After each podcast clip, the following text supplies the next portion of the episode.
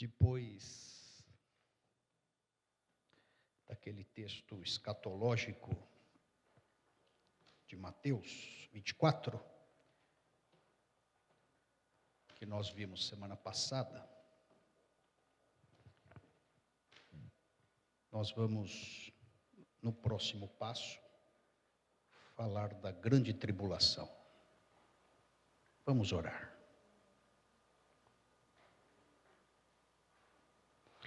Senhor, em nome de Jesus, fale conosco nessa noite. Visita a tua igreja, nos alerte sobre os finais dos tempos. São a tua graça sobre as nossas vidas, nos alerte, nos desperte, nos avive revitaliza a tua igreja para essa obra que o Senhor tem nos designado. É a tua obra, é a tua igreja.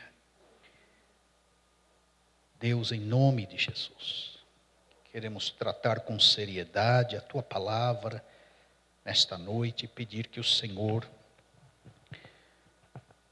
nos dê revelações sobre a tua palavra elimina todo o ruído, todo o peso, toda distração, todo engodo, todo engano. E fala conosco nesta noite, em nome de Jesus. Amém. Amém. Queridos, falar de escatologia, apocalipse, no púlpito, domingo à noite. Eu me sinto mais seguro dando passos largos do que entrar em detalhes. Claro, vamos entrar em alguns detalhes, mas esse tema requer de, de nós, para nós esmiuçarmos os detalhes, um seminário porque é um livro inteiro, fora os outros textos apocalípticos. Então, semana passada nós demos o primeiro passo, princípio de dores. Hoje vamos dar o segundo passo, grande tribulação. Mas já quero confessar a minha impotência, porque o Apocalipse e falar de escatologia, você tem várias linhas de interpretação. Você tem vários estudiosos que defendem, de certa forma, há certas brechas em que você acaba concluindo coisas paralelas e cada um, cada estudioso, e são dois mil anos de história cristã. Então a coisa vai sendo construída e cada um pega um viés e vai fortalecendo o seu estudo, a sua linha. E falo da minha impotência porque nesses dois milênios, muitos previram muitas coisas e não se cumpriram. Por isso que já confesso a minha impotência também amarrar certas profecias com certos fatos na história é difícil de fazer. Nós temos a revelação, sim, mas temos que tatear. Por isso que falei semana passada, falar de escatologia, você vai tateando igual a um cego que não conhece direito o ambiente. Nós caminhamos pela fé. E então nós temos que viver, o tempo passa e a gente vai captando e concluindo certos é, eventos e certas profecias e, e certas concretudes, promessas concretizadas da parte do Senhor. Então eu estou aqui impotente para falar de escatologia. Mas vou falar não para te assustar, mas para que a gente saia daqui com mais fé, com mais confiança, com mais revelação, com mais temor da parte de Deus. Amém? E depois, eu me ponho à disposição para a gente tomar um café na semana. Se você tiver alguma dúvida, anote aí. A gente marca na semana e a gente vai tentar desossar esse problema aí que de repente se levante. Essa é a minha proposta nesta noite. Muito bem. Então, queridos, nós lemos semana passada Mateus 24, verso 6. Carlinhos, posso pegar outro microfone? Eu acho que ele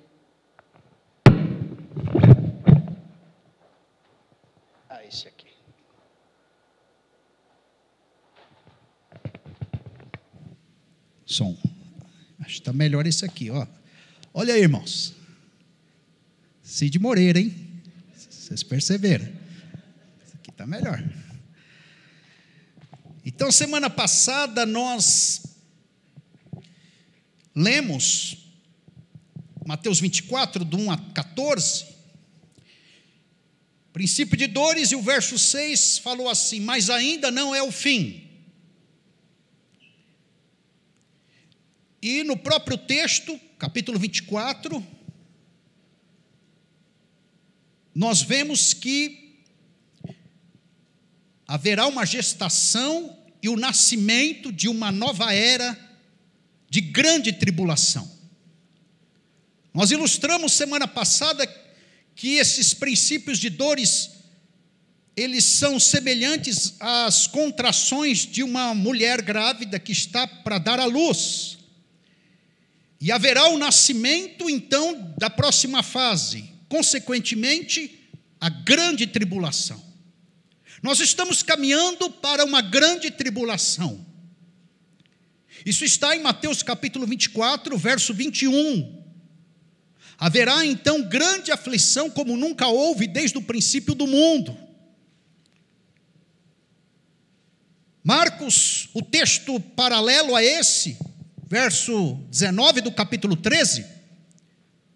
Porque naqueles dias haverá uma aflição tal qual nunca houve desde o princípio da criação.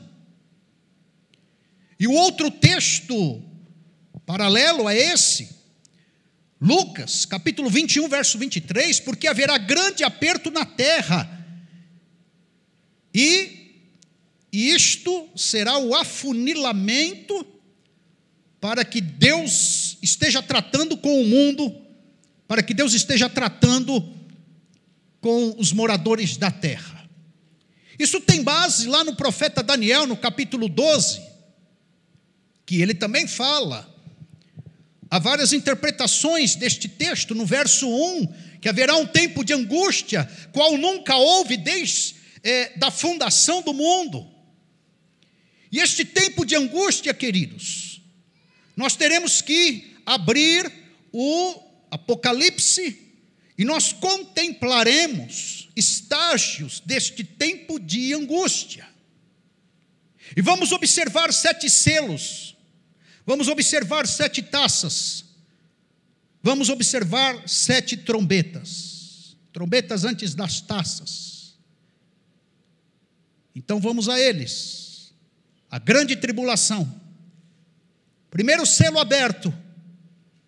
Apocalipse capítulo 6, verso 2. Olhei e eis um cavalo branco. Quando o apóstolo João começa a ter revelações da parte de Deus acerca da escatologia, daquilo que Jesus estaria determinando sobre os finais dos tempos, ele teve um arrebatamento de sentidos. Ele olha e vê um cavalo branco, e nele estava montado uma pessoa, um ser que tinha um arco e foi dado uma coroa e saiu vencendo para vencer. Diz o texto.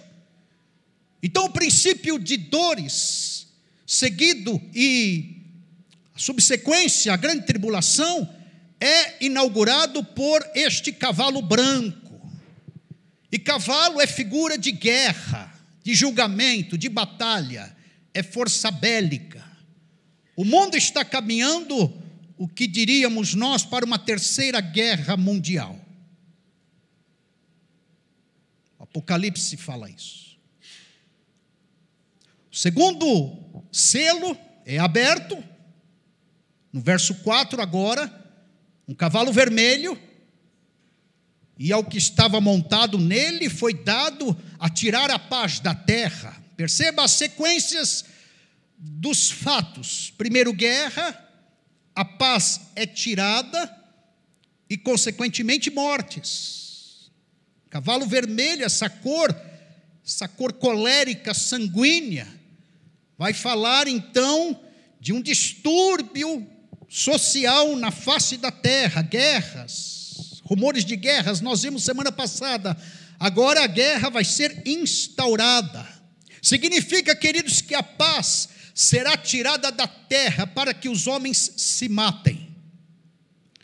Percebemos, irmãos, que a violência está aumentando, apesar de que em alguns lugares há instaurado uma certa paz. Tessalonicenses, corroborando com este texto, capítulo 5, verso 3, fala que quando andarem dizendo paz e segurança, eis que sobrevirá repentina destruição. A grande tribulação é antecedida por essa propaganda de paz, de segurança. Isso tem um propósito. E vai falar o texto: como vem as dores de parto, aqui está para dar a luz, e de nenhum modo escaparão. É o clímax de guerra, o ápice do conflito se dará. Saibam os irmãos que nos últimos 50 anos, o número de mortos é equivalente a todas as eras da história antes desses últimos 50 anos. Nunca se matou tanta gente nos últimos 50 anos do que comparado aos todos os anos anteriores a esses. Aí o terceiro selo é aberto, verso 5 de Apocalipse 6. E quando se abre o terceiro selo, diz o texto que olhou e viu um cavalo preto, e o que estava sentado nele tinha uma balança na mão. Significa o quê? Balança, medição, controle, e é o controle da alimentação. Cavalo preto aqui, queridos, representa fome, pobreza, opressão, exploração. Quando estive pregando Apocalipse em 2006, 2008, o número de pessoas mortas por dia pela fome era aproximadamente de 21 mil pessoas. Hoje está em torno de 28 mil, 30 mil pessoas mortas de fome por dia no mundo. Esse número vai aumentar. As estatísticas, queridos, falam que até 2050 vai estourar uma crise de água, de comida e de energia em toda a face da terra. Esta geração não está preparando o mundo para a próxima geração. Entre aspas, os nossos filhos sofrerão pela falta de sustentabilidade.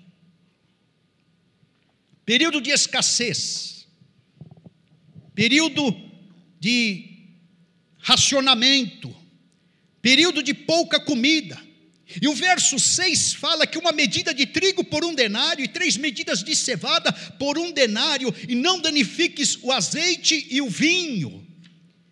Ele está falando aqui, traduzindo para a nossa moeda, que você vai trabalhar o dia inteiro, e você vai trabalhar só para comer. Imagine você não tendo lucro, não tendo reserva, não tendo sobra, não tendo dinheiro para reinvestir. Nós trabalharemos só para nos alimentarmos e nos mantermos de pé. E azeite e vinho são indispensáveis na cultura hebreia, israelita. O quarto selo é aberto. E quando abriu o quarto selo, ouvi a voz do quarto ser vivente, a dizer: Vem. E olhei e eis um cavalo amarelo.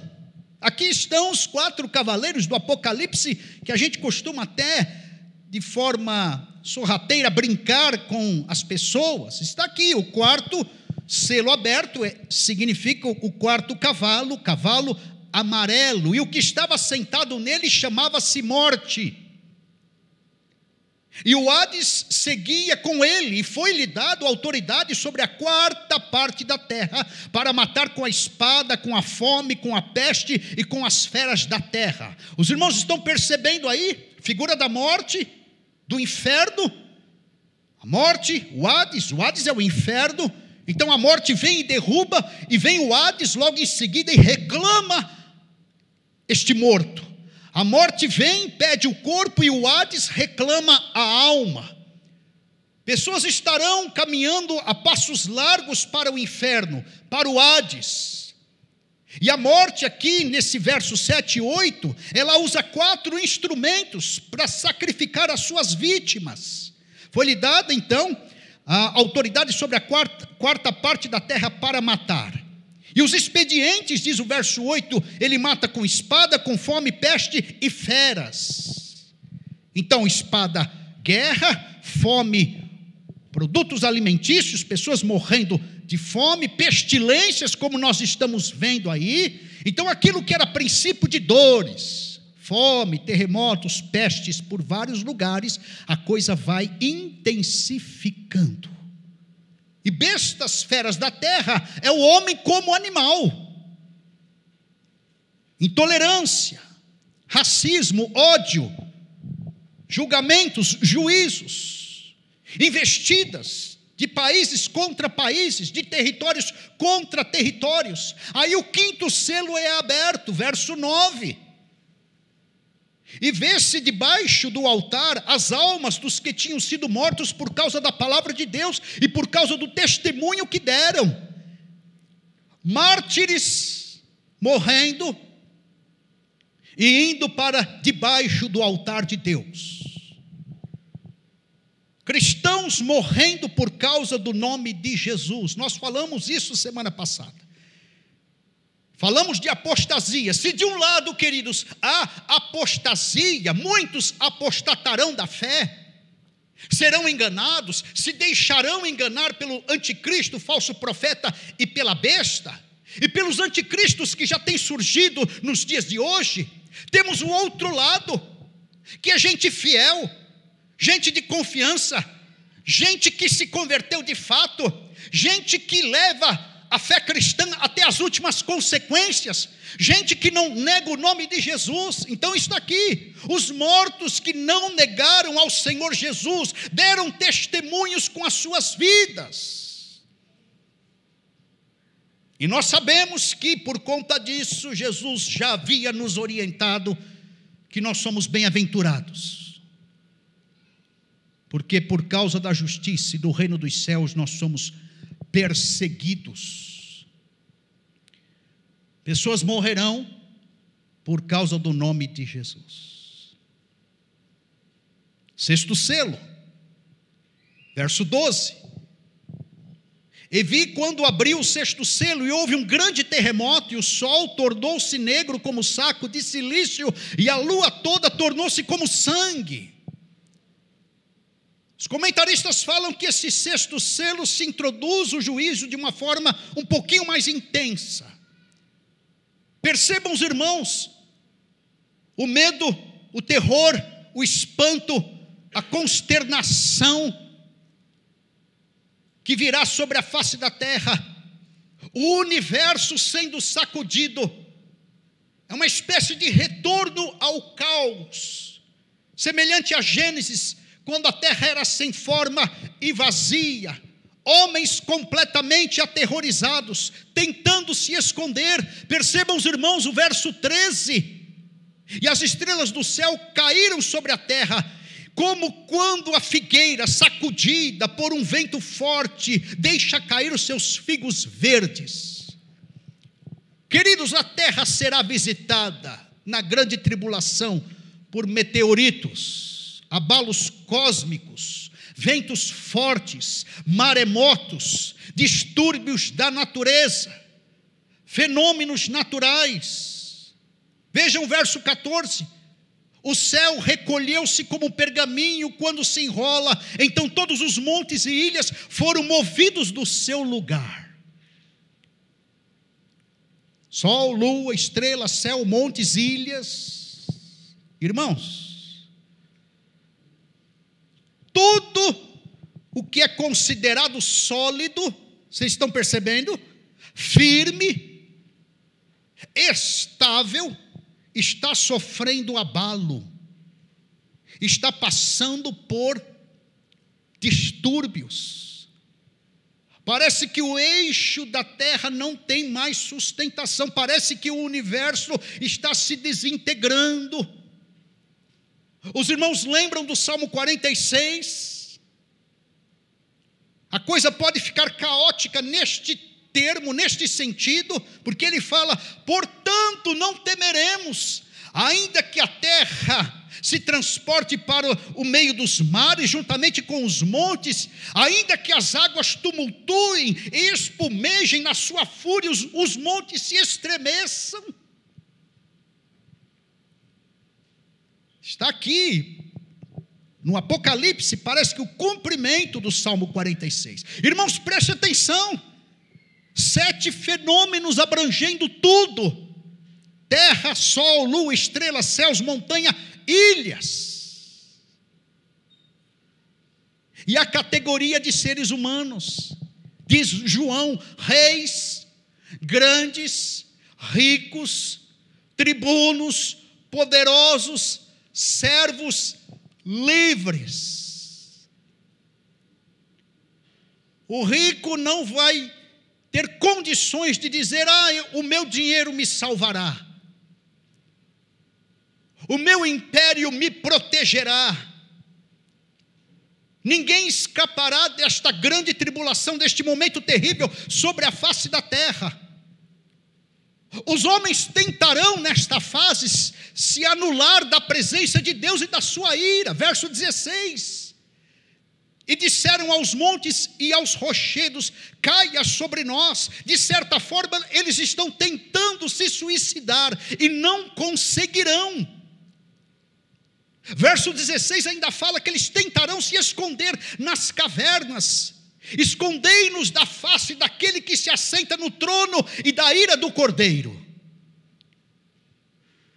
Você já imaginou ou se imaginou no juízo final, diante do tribunal de Cristo, de Deus, sua vida, sua história, suas virtudes, seus pecados. Você já se imaginou? Não dá um friozinho na espinha? Ou nem precisa imaginar, chegar lá. É só você ir naquele famoso velório, ver que a pessoa ali tinha mais ou menos a tua idade, ou mais nova. Aí algum clérigo toma a frente, pega a Bíblia, começa a falar, você olha para o caixão, vê a palavra de Deus sendo ministrada. Se for um clérigo terrorista, ele vai te pressionar um pouquinho, falando assim: olha, hoje é o irmão Fulano, mas amanhã pode ser você no caixão. Aí você já fica um pouquinho mais apavorado. O que eu quero dizer é que ninguém é homem suficiente para chegar com a cara lavada diante de Deus. Nós não temos essa coragem por conta da nossa vida. Só teremos se o sangue de Jesus nos lavar, se estivermos banhados pelo sangue do Cordeiro, se nós estivermos espiados com o seu manto, com o seu perdão, com a sua misericórdia. Caso contrário, nós não temos coragem de nos aproximar de Deus sem a expiação de Jesus porque sabemos que seremos fulminados, é o verso 16: esconde-nos da face daquele que se assenta no trono e da ira do cordeiro. E eles sabem, Apocalipse 6, 17, que eles terão que enfrentar Deus agora como juiz. Deus não é mais misericordioso. Deus não é mais criador. Deus não é mais apaziguador, propiciador. Deus não é mais justificador. Nessa fase, não. Na grande tribulação, não. Deus está mostrando a sua face de juiz. Deus está como juiz. Verso 17: Porque vindo o grande dia da ira dele, e quem poderá subsistir? A ira de Deus visitará a terra. Irmãos, preste atenção aqui. Você acha que Deus vai deixar passar as injustiças? Você acha que Deus não vai cobrar a corrupção? Você acha que Deus vai fazer vistas grossas às pedofilias, aos abortos, aos roubos? Você acha que Deus é aquele bonachão que está meio distraído que não consegue se concentrar direito por conta da idade, da barba branca, por já estar sofrendo de artrite, artrose ou coisa parecida, e vai fazer vistas grossas, vai ser cego de um olho, surdo de um ouvido, e não vai cobrar dos homens os seus pecados, principalmente aqueles que não aceitaram ao seu filho como remidor, como expiador, como redentor. Deus trará à cena o pecado dos homens. Juízo implica isso. Deus reclamando as pessoas e os seus pecados e as suas vidas e a sua história diante dele. Nós estamos um pouco mais confortáveis porque nós somos salvos, porque nós estamos debaixo da graça de Deus, porque o sangue do Senhor Jesus tem nos purificado de todo pecado. Mas percebam os irmãos que há sinais nítidos da ira de Deus se aproximando da face da terra. Muito bem. E aí o sétimo selo é aberto. E o salto é para o capítulo 8. Verso 1: Quando o cordeiro abriu o sétimo selo, fez silêncio no céu por quase meia hora.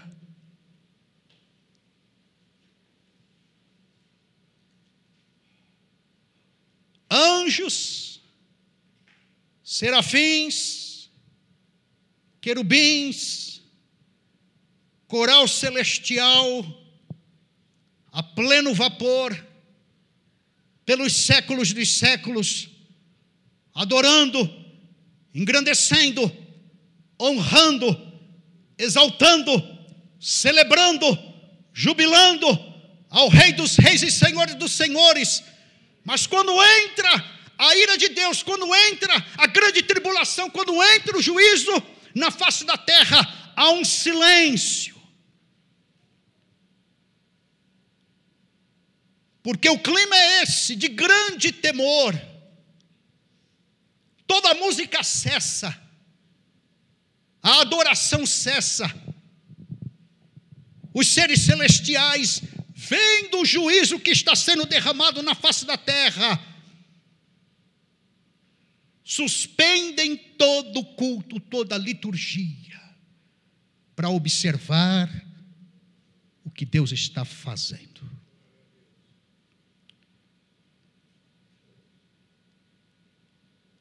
Sétimo selo é a abertura para sete trombetas. O flagelo continua. Apocalipse 8, 2. Então viu sete anjos que se achavam em pé diante de Deus, e lhe foram dadas sete trombetas. As trombetas vão continuar é como que ações repetitivas. Semelhante àquela ideia quando você olha um monte. Você está viajando e você olha aquela cordilheira, aquelas montanhas. Você olha as da frente, as que estão estampadas, você vê o contorno.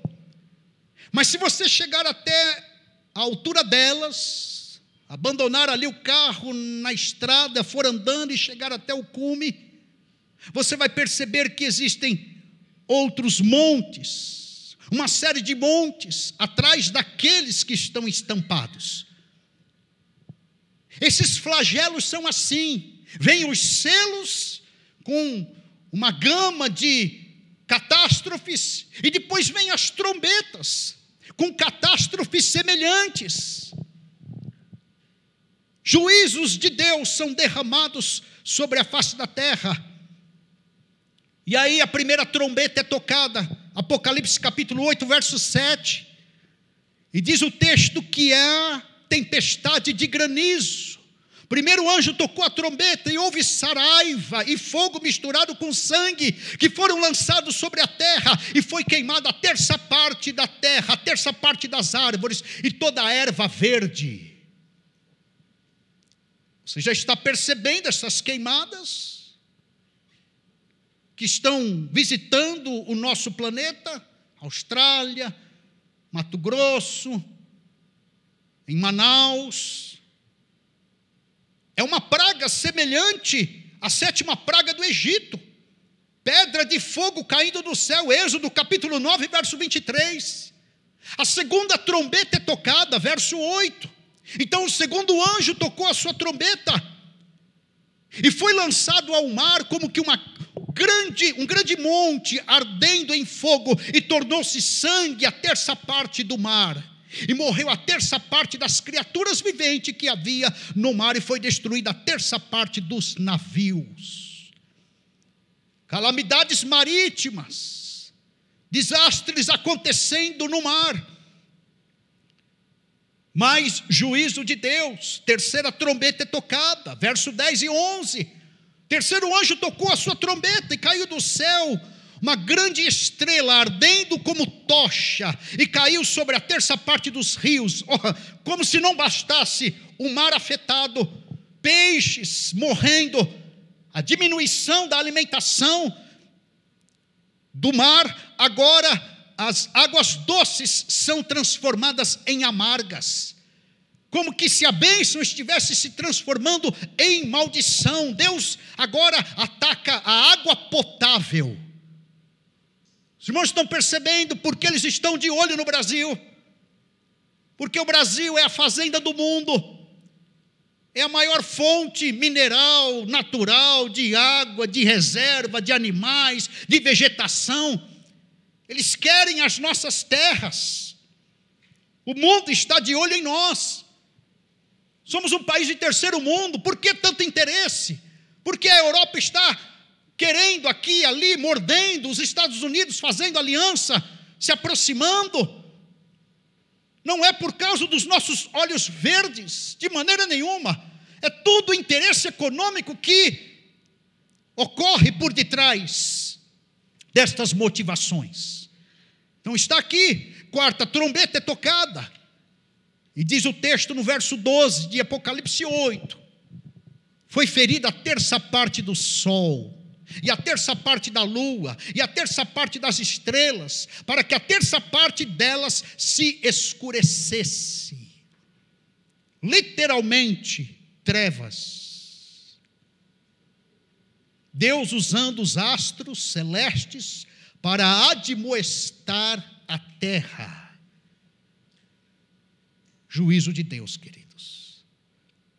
A quinta trombeta é tocada Agora no capítulo 9,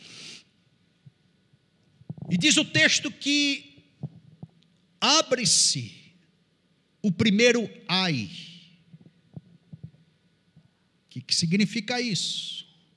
Um lamento profundo. O quinto anjo tocou a sua trombeta e viu uma estrela que do céu caíra sobre a terra e foi-lhe dada a chave do abismo. Esse é o primeiro ai que o texto vai falar nas entrelinhas. Essa estrela que cai do céu, queridos, aponta para cavalaria infernal. Os irmãos lembram de Jesus falando em Lucas capítulo 10, se eu não me engano, eis que via Satanás como um raio caindo do céu. E diz aqui o texto que Há uma chave do poço, do abismo. E essa estrela que aponta para o inimigo abre o abismo. E Apocalipse fala que existem demônios que estão reservados para a grande tribulação, presos, só serão soltos nesta ocasião. Se hoje nós somos perseguidos por certa opressão maligna, na grande tribulação, coloque as barbas de molho, porque aí você vai ver opressão maligna sobre a face da terra. O texto diz que os demônios saem do poço do abismo e são liberados para as suas maldades. Verso 2, Apocalipse 9, 2. Ela abriu o poço do abismo, subiu fumaça do poço como é, fumaça de grande fornalha, e com fumaceira saída do poço, escureceu-se o sol e o ar. E o verso 3 fala que saíram gafanhotos para a terra, e foi-lhe dado poder como que tem os escorpiões. O verso 5 fala que esse tormento dura cinco meses. Escorpiões, tormentos, Significa, irmãos, inquietudes, desconfortos, dores de alma, vazios, falta de sentido, desamparos. O homem não se satisfazendo por nada e com nada. Nós já estamos vivendo uma época em que o homem sempre precisa de mais nada está bom. Percebam o discurso do materialismo, do capitalismo e do consumismo. É um discurso que fala que você não pode estar contente e nem ser feliz com o que você tem. Você sempre precisa de algo mais. Alguma coisa a mais. No clima aqui, queridos, da grande tribulação, a inquietude será galopante o desconforto pleno. Essa é a quinta trombeta, e vem a sexta, segundo ai, verso 13. Tocou-se a trombeta, e diz o texto: ouviu uma voz que tinha, que vinha, digo, das quatro pontas do altar de ouro que estava diante de Deus. E o verso 14 fala que foram soltos quatro anjos que se achavam presos junto ao grande rio Eufrates. Novamente, verso 16, 15: a cavalaria do inferno gerando desconforto, inquietude. E aí a gente pensa, com essas catástrofes todas, com essa desgraça toda, o homem está quebrantado, arrependido. O homem está desarmado diante da presença de Deus. Mas não, irmãos. O verso 20 fala: os outros homens, aqueles que não foram, foram mortos por esses flagelos, não se arrependeram das suas obras, deixando de adorar os demônios, os ídolos de ouro, a prata, de ídolos de, de, ouro, de prata, de cobre, de pedra, de pau, que, é, que nem podem ver, nem ouvir, nem andar. Também verso 21, não se arrependeram dos seus homicídios, das suas feitiçarias, das suas prostituições e nem dos seus furtos. Os irmãos estão entendendo? A gente pensa lá na grande tribulação vai haver arrependimento, o mínimo de consciência, uma conversão aqui e acolá. Não haverá, queridos. Os homens continuam com seus corações endurecidos, rebeldes. Hoje nós já vemos isso. Você vai falar com A, com B, com C. Você vê gente desviando aqui acolá, você tenta resgatar, você tenta trazer novamente. As pessoas não se arrependem, as pessoas não percebem que estão tangenciando, estão se afastando, estão apostatando estão no estado de ignorância espiritual, não há sensibilidade. Há dureza em muitos corações nos dias de hoje. Eu entendo que há certas igrejas que não pregam o evangelho, o arrependimento, eu entendo isso, mas nem nas que pregam as pessoas se convertem. É aquela carnalidade, é aquele humanismo, é aquela prepotência, é aquele egoísmo, é aquela onipotência, falta de arrependimento, de quebrantamento. Está aqui, queridos, a sexta trombeta, aí a sétima é tocada. Apocalipse agora, capítulo 11, verso 15. O sétimo anjo toca a sua trombeta. Houve no céu grandes vozes que diziam: O reino do mundo passou a ser de nosso Senhor e, do, e de Cristo, e ele reinará pelos séculos dos séculos. Glória a Deus. Sétima trombeta tocada. Glória de Deus está sendo anunciada. 24 ancião, anciãos diante do trono de Deus, diz o verso 16, o verso 17. E os ímpios, verso 18 em diante, continuam endurecidos continuam perseguindo Deus. O verso 9 de Apocalipse 11 fala que esses ímpios têm prazer em matar testemunhas de Deus. E a sétima trombeta é proclamado o último ai. E como se não bastasse, queridos, entre as sete taças, capítulo 16 de Apocalipse. Os últimos sete flagelos. Queridos irmãos, volto a dizer o que disse semana passada. Os irmãos percebem porque às vezes a gente fala um pouco a mais, pega no pé de um A, do B, do C, exorta aqui e acolá. tromba, um, dois, três. Porque a gente percebe que o fim está se aproximando. É claro que ainda não é o fim, princípio de dores para a grande tribulação. Nós já vamos discutir algo a mais sobre isso. Mas os dias estarão piorando. E o coração de muitos continuam endurecidos. Por isso, irmãos, que não vale aquele coração de dó. Ah, Deus está é, sendo muito rude. Ou não vale aquela transferência, culpando Deus, colocando Deus no banco dos réus. Você já ouviu isso? Deus não me ama. Por que, que eu estou passando por isso? Porque só eu sofro. Nós nos queixamos dos nossos próprios pecados. Com Deus está tudo certo, irmãos. Os pecadores somos nós. E está aqui a primeira taça. Verso 2 de Apocalipse 16: Chagas uma chaga ruim, maligna.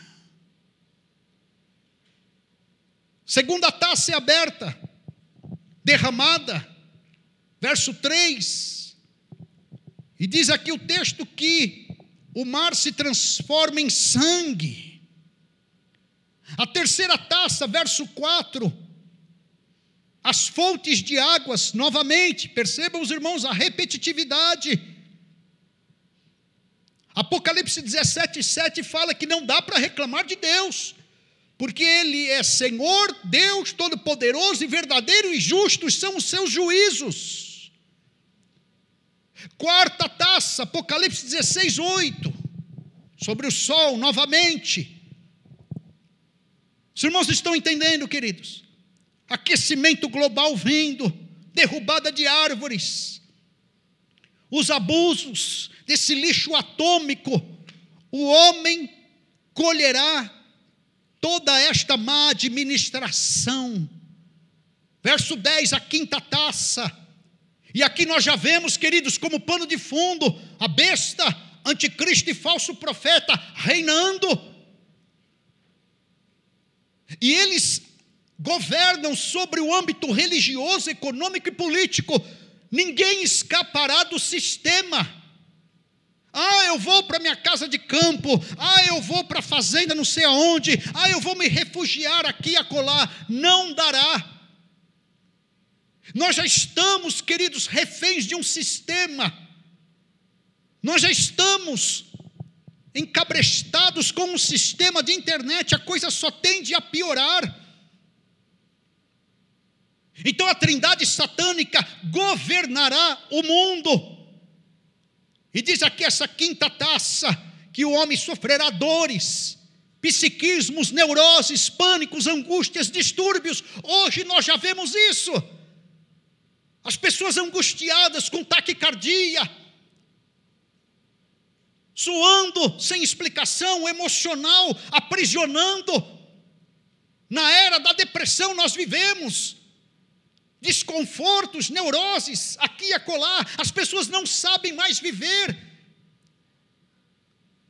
Se tirarem celulares, internet de algumas pessoas, elas têm síndrome do pânico, elas entram em crise, elas é, se angustiam, se tornam ferozes, os distúrbios são galopantes nos dias de hoje, que dirá na grande tribulação?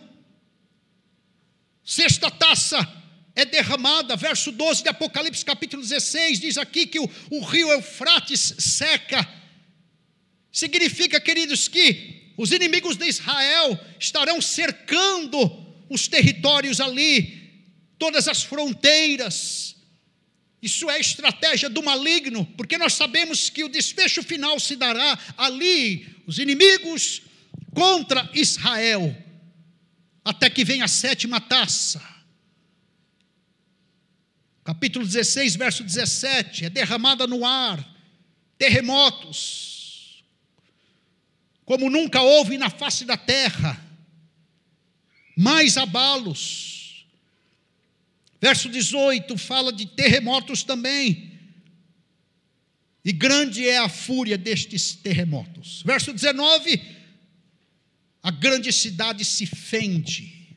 Provavelmente o sistema político, econômico, e aí, capítulo 18, vai falar das bestas que emerge da terra, que emerge do ar, é o sistema mundial sendo governado pelo anticristo, a besta e o falso profeta. Tudo estará nas mãos do inimigo. Você sair daqui ir para a tua casa, você já está sendo controlado. Se acontecer alguma coisa, duas, três, cinco, dez câmeras vão filmar você até chegando lá. Você imagina isso elevado à décima potência. Nós já somos rastreados. Está liberado já a audição dos celulares para captar nossas conversas. Por isso que quando você fala, ah, eu vou comprar um liquidificador, quando você abre, dá um, uma passada de dedo no teu celular, você já vê a propaganda do liquidificador saltando a tua tela. Os sites que você entra, que você navega, a tua rusga de Facebook, as tuas curtidas, todo o mecanismo, todo o chamamento das redes sociais para você se aprisionar ainda mais no celular, é para te transformar, é para nos transformar em zumbis. Nós já estamos controlados, queridos. Nós já somos reféns de um sistema.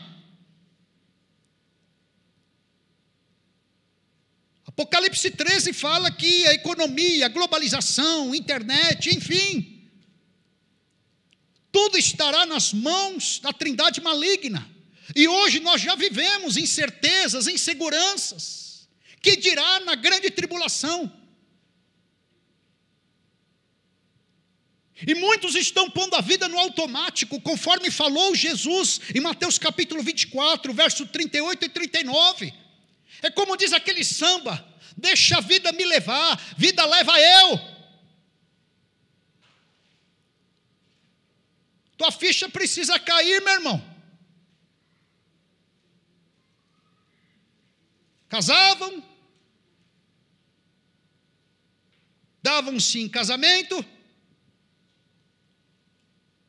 comiam, bebiam,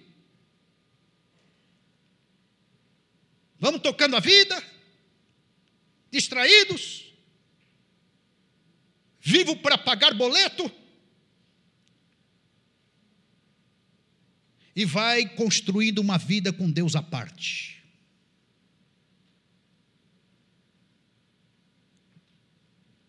Pessoas distraídas assim caminharão, iguais a cegos, e não terão poder de resistir à marca da besta. Apocalipse 13 vai falar isso. A gente não conseguirá resistir. Religião, sociedade, economia. Está aí, queridos. O filho da perdição se manifestará, segundo a eficácia de Satanás, com a operação do erro, diz Paulo aos Tessalonicenses. A humanidade caminha para ser marcada pelo 666.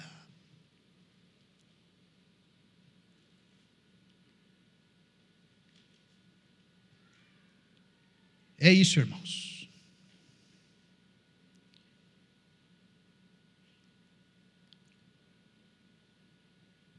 Sem colocar julgo em ninguém.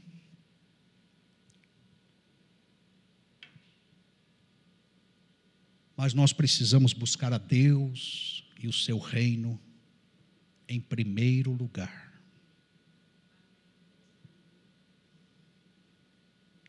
As demais coisas serão acrescentadas.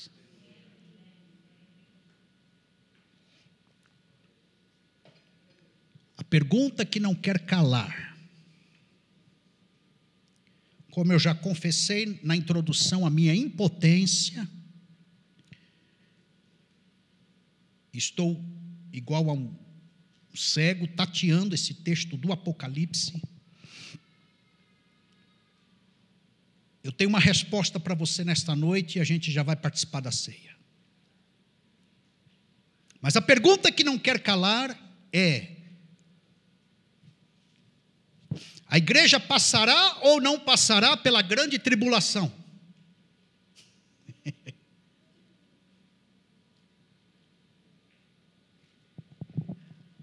Há quatro estudos, quatro linhas.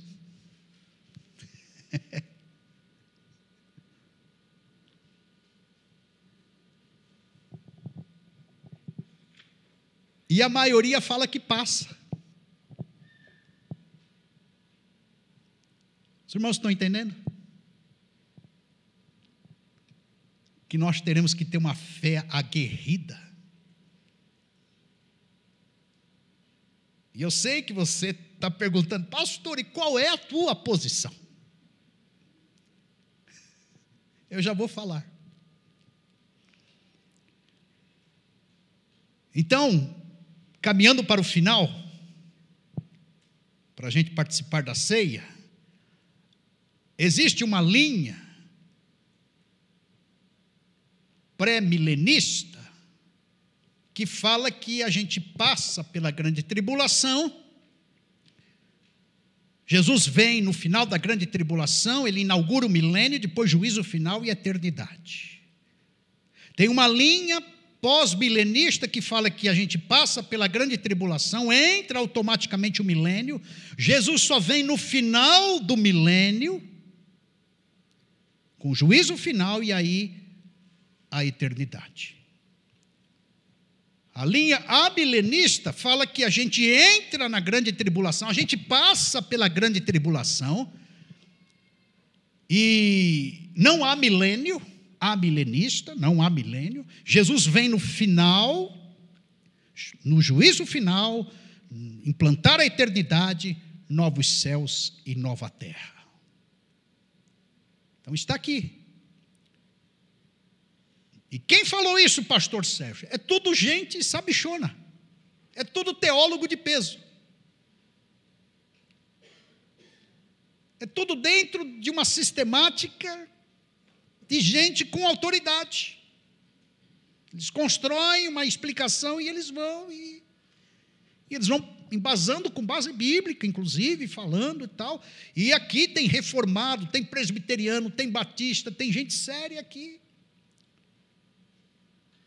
A linha pentecostal, a linha renovada, que somos nós, fala que não passa pela grande tribulação, ou passa em parte.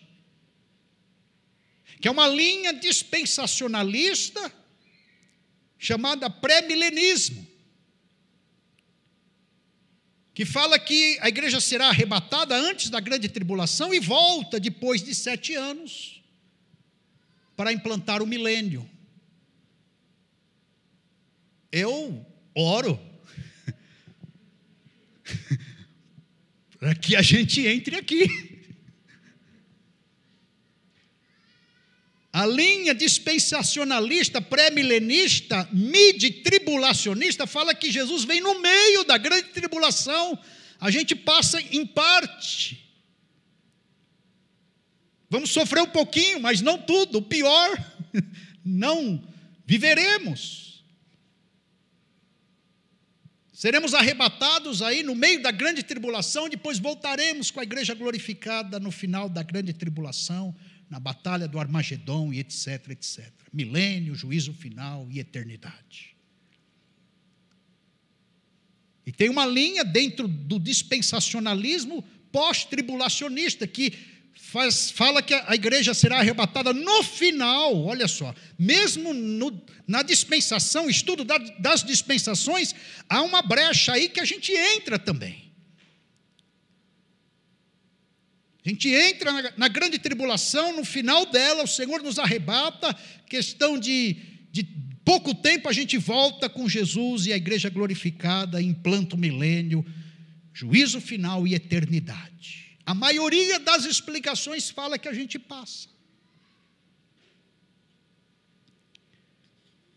E talvez a segunda pergunta que não queira calar é: Pastor Sérgio, e a tua posição? Meu irmão, a minha posição é Mateus 24, 36. Hoje, é Mateus 24, 36. Aquele dia e hora ninguém sabe, nem os anjos do céu. Perdoe a minha falta de resposta. Vou repetir: aquele dia e hora ninguém sabe, nem os anjos do céu. Por isso que Jesus falou: vigiai, porque não sabeis a que hora há de vir o nosso Senhor. Vigiai.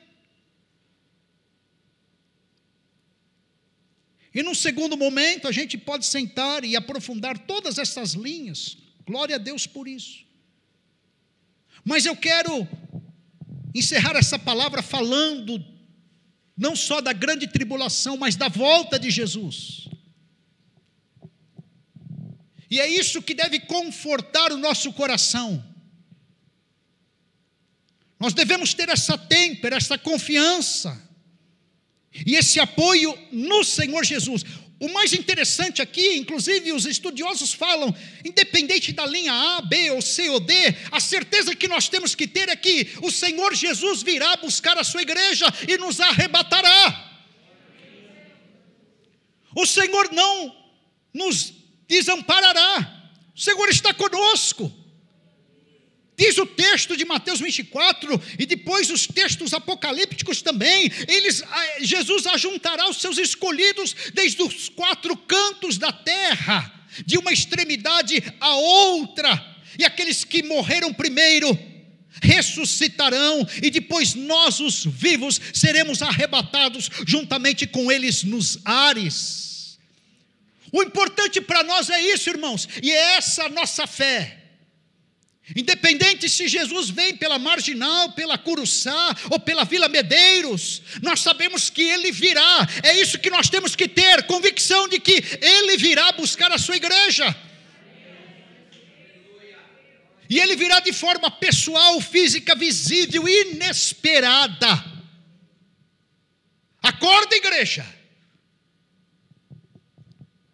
Aonde você tem colocado o teu coração? Qual briga você tem lutado? Que causa você tem abraçado? Não perca tempo. Levante a bandeira certa, abrace a causa correta. Viva a vida que Deus determinou que você viva. Não perca tempo com churumelas do lado de cada glória. Jesus virá de forma inesperada, como foi nos dias de Noé, ele falou isso comiam, bebiam, casavam, davam-se em casamento, faziam negócios, até que veio o dilúvio e Deus fechou a porta da arca por fora e levou a todos, diz o texto.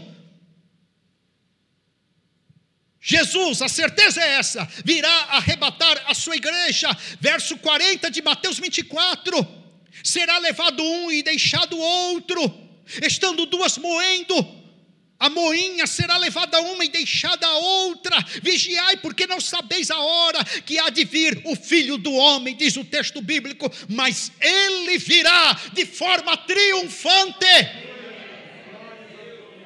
E diz o texto em Apocalipse que o céu foi aberto e eis um cavalo branco, aqui é outro cavalo, e o que estava sentado sobre ele chamava-se fiel, verdadeiro, o que julga e peleja com justiça, e da sua boca uma espada de dois gumes feria as nações, e ele regia com vara de ferro. Diz o texto que ele estava com um manto, e na sua coxa estava escrito: Rei dos Reis e Senhor dos Senhores, e a besta foi presa, e com ele o falso profeta, e diante dele fizeram os sinais com que enganou, que receberam o sinal da besta e adoraram a sua imagem. Estes dois foram lançados. Glória a Deus, Satanás, a besta, o falso profeta, será lançado no lago de fogo e enxofre, e os demais foram mortos pela espada que saía da sua boca. No final vai dar tudo certo. O Senhor reina. O nosso Deus tem o governo do mundo. A história quem escreve é Jeová. Não é Satanás, não são os demônios. Meu irmão, que faremos? Ora, que faremos, pois? A estas verdades. Porque todas as vezes que comerdes este pão e beberdes este cálice,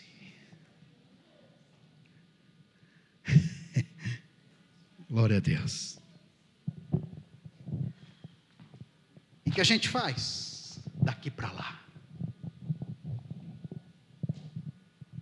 Paulo falou: coma deste pão, beba deste cálice. É sinal de que você, com a tua vida, com a tua expressão, com a tua obediência, com a tua fé, com a tua proclamação, com este simbolismo, você proclama a morte do Senhor até que Ele venha. Amém, queridos? Feche os teus olhos. Não se distraia. Quero chamar os diáconos à frente.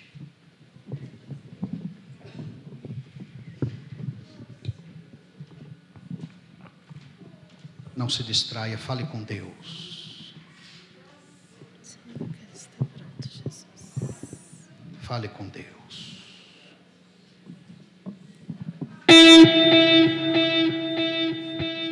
Senhor, nós estamos aqui, Pai.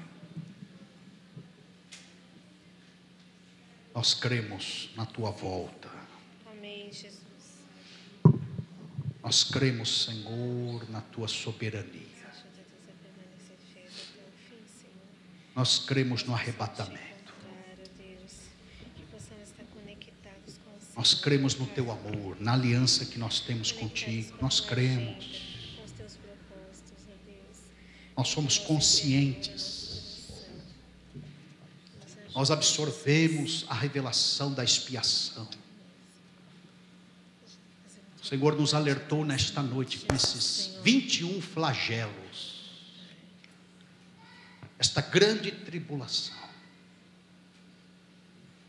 Falta nitidez para nós determinarmos a cronologia detalhada da história.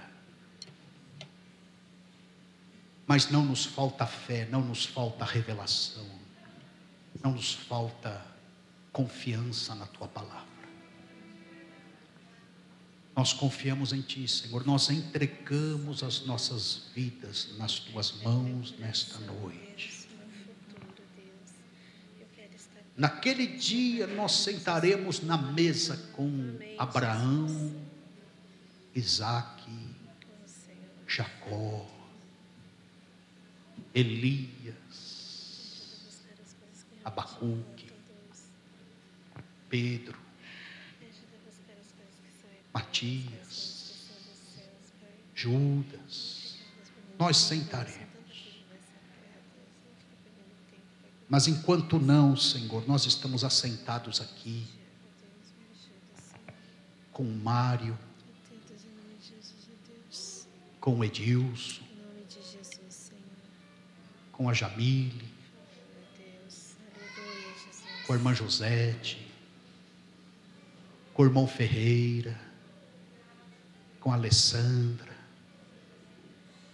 Oh Deus, obrigado. Obrigado que nós estamos assentados ao redor desta mesa para participarmos, anunciando, expressando, evangelizando.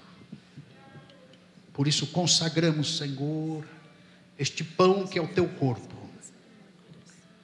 Consagramos este suco de uva que é o teu sangue. Perdoe os nossos pecados, Senhor. Por se esfriar, Deus, acende o fogo em mim, Senhor. Não deixe Rasga mais uma vez o escrito de dívida contrário às nossas vidas. Que o inimigo acusa, a nossa consciência acusa, pessoas acusam. Rasga e encrava no Calvário. Em nome do Senhor Jesus Cristo, perdoe os nossos pecados. Lava a nossa consciência das obras mortas. Passado perdoado. Este momento recebemos o teu perdão. O futuro coberto, espiado.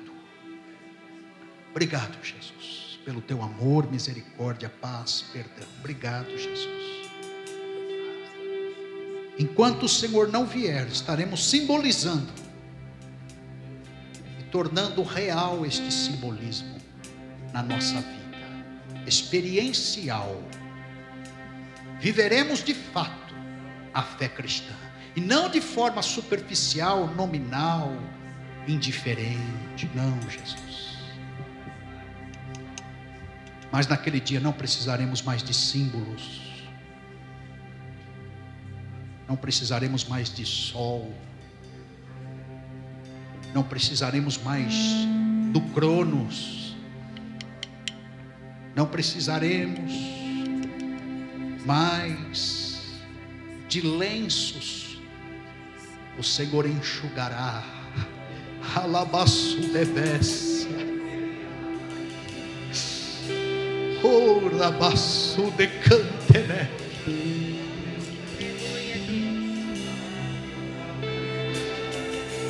Oh Jesus, o Senhor enxugará dos nossos olhos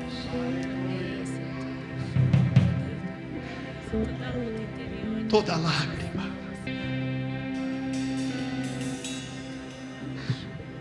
Não haverá mais julgo pesado, nem julgo.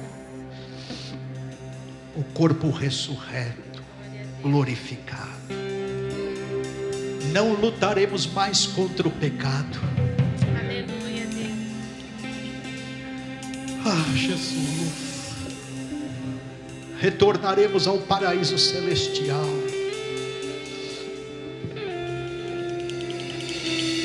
O inimigo não tentará. Não sofreremos quedas.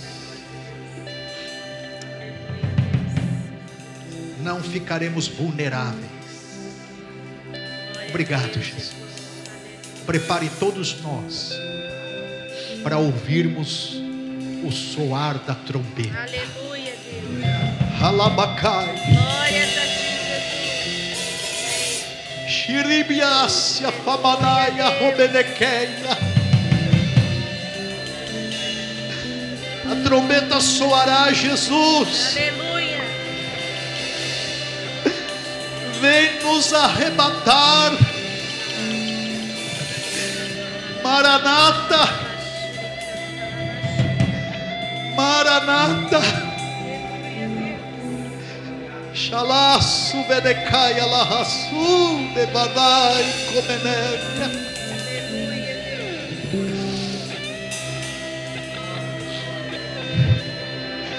Filho de Davi, tem misericórdia de nós.